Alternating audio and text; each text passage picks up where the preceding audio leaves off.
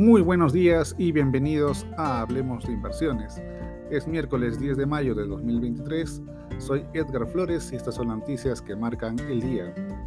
La inquietud en torno al techo de la deuda estadounidense se prolonga mientras las negociaciones políticas siguen lejos de un desenlace. La inflación de Estados Unidos subió un más 0,4% intermensual en abril, en línea con las expectativas de los mercados.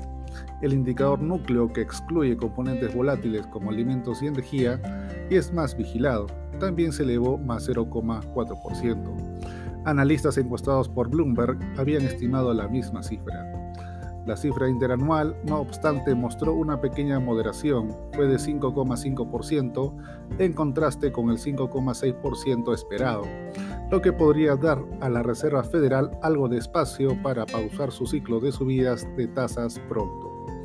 Sin grandes avances en la reunión de anoche, el presidente Joe Biden y los republicanos prometieron nuevas conversaciones para alejar el riesgo de un inminente impago estadounidense. El viernes se celebrará una nueva reunión y el país podría caer en suspensión de pagos tan pronto como el primero de junio.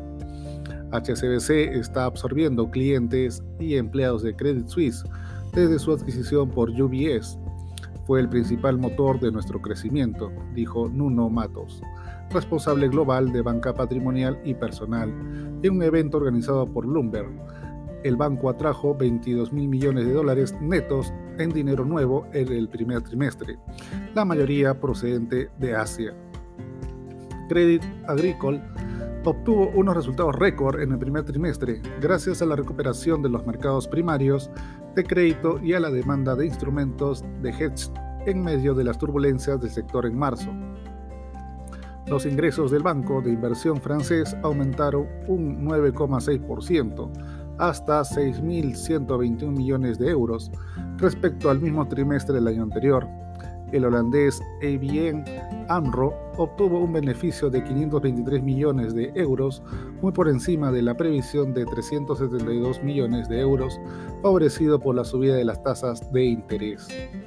Las acciones de Airbnb cayeron más de un 13% esta mañana, antes de la apertura bursátil, después de una previsión cautelosa para los ingresos del segundo trimestre, se espera que crezcan entre un 12 y un 16% interanual, muy por debajo del 20% reportado en los tres primeros meses del año.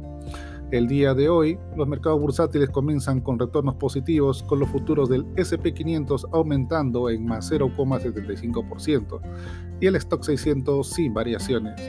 En Asia, los mercados han tenido un desempeño negativo, con la bolsa japonesa Nikkei retrocediendo menos 0,41%, mientras que el indicador de Shanghai retrocedió menos 1,15% y el Hansen lo hace en menos 0,53%.